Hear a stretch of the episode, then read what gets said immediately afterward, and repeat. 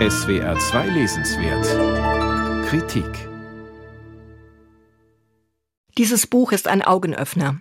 Über 700 Seiten lang hat sich der kalifornische Autor Mark Erex unter dem Titel Risse in der Erde auf die Spuren von Wasser und Staub durch Kalifornien begeben. Wer dieses Buch liest, wird sich von seinem durch Filme und Musik geprägten kalifornischen Traumbild endgültig verabschieden.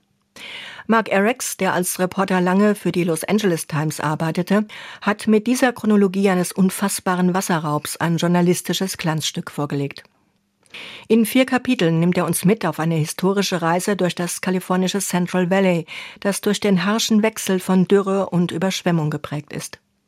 Das ist der natürliche Zustand, den die Siedler vorfanden, die die Grenze immer weiter nach Westen bis zur Pazifikküste verschoben. Ein Teil des Tals ist extrem trocken und der Boden ist von minderer Qualität. Heute ist Kalifornien der größte Produzent von Obst, Gemüse und Nüssen in den gesamten USA.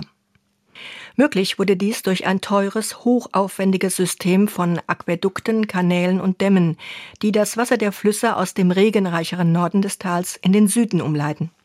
Knochentrockene Flächen werden durch Rohre und Tropfleitungen in fruchtbaren Ackerboden verwandelt, dessen Ernten für wenige Großgrundbesitzer Milliardengewinne abwerfen. So wird beispielsweise das Schmelzwasser aus den Bergen der Sierra Nevada über hunderte von Kilometern auf großflächige Obst- und Gemüsefelder transportiert, die fernab von jedem Fluss liegen.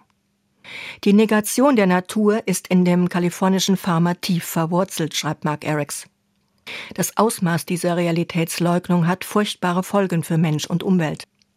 Der Autor, der acht Jahre für dieses Buch recherchierte und 300 Interviews führte, trägt in einer Mischung aus Reportage, historischer Abhandlung und persönlichen Erinnerungen die Details einer Umweltzerstörung von erschreckendem Ausmaß zusammen. Bund und Staat sind für die hydraulischen Systeme verantwortlich, die Wasser dorthin bringen, wo es nie vorhanden war. Auf diese Weise soll Gottes ungleicher Plan von Kalifornien, wie Erics es nennt, durch ausgeklügelte Bewässerungstechnik korrigiert werden. Wenn mangelnder Schnee oder Regen die künstliche Wasserzufuhr dezimieren, überschreiten die finanzkräftigen Landwirtschaftsunternehmer im dürregeplagten Teil des Tals bedenkenlos die nächste natürliche Grenze. Sie bauen elektrische Pumpen, die das jahrhundertealte unterirdische Wasserreservoir anzapfen, um den Profit aus ihren wasserdurstigen riesigen Anbauflächen zu sichern. Diese Unmenge an Bohrlöchern, bis zu 700 Meter tief, führt zu tiefen Rissen in der Erde, die sich in bedrohlicher Geschwindigkeit absenkt. Straßen werden zu Buckelpisten, Brücken stürzen ein und Flüsse versickern im Nirgendwo. Die Fotos, die diese Gewaltakte im Buch dokumentieren, sind erschütternd. Trotz der überwältigenden Menge an Details liest das Buch sich leicht und bleibt spannend.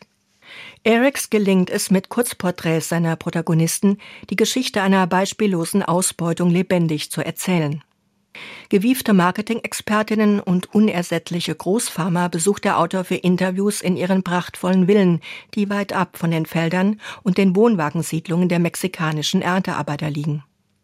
Das braune Wasser in den Trailern kommt wie Pisse aus dem Hahn, sagt die elfjährige Tochter eines Arbeiters. Den knappen Platz muss sich die Familie mit Stapeln von Trinkwasserflaschen teilen.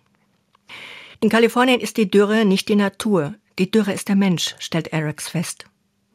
Umweltschutzauflagen für aussterbende Fischarten und Vögel an den Ufern verseuchter Seen nehmen die Farmer allenfalls als Störmaßnahme wahr. Politiker übersehen bewusst, dass Wasser illegal umgeleitet wird und Auflagen zur Begrenzung der Farmgröße unterlaufen werden. Dieses Buch, in dem man so viel lernt über die Geschichte des Golden State und seinen unbarmherzigen Versuch, die Natur zu überlisten, schockiert, klärt auf und macht auch traurig, weil keine Wende in Sicht ist. Den eigenen Umgang mit dem kostbaren Wasser nimmt man nach der Lektüre bewusster wahr und die Tüten mit kalifornischen Walnüssen lässt man erst einmal im Regal liegen. Mark Erics Risse in der Erde aus dem amerikanischen Englisch von Eva Schestag. Mattes und Seitz Verlag 38 Euro.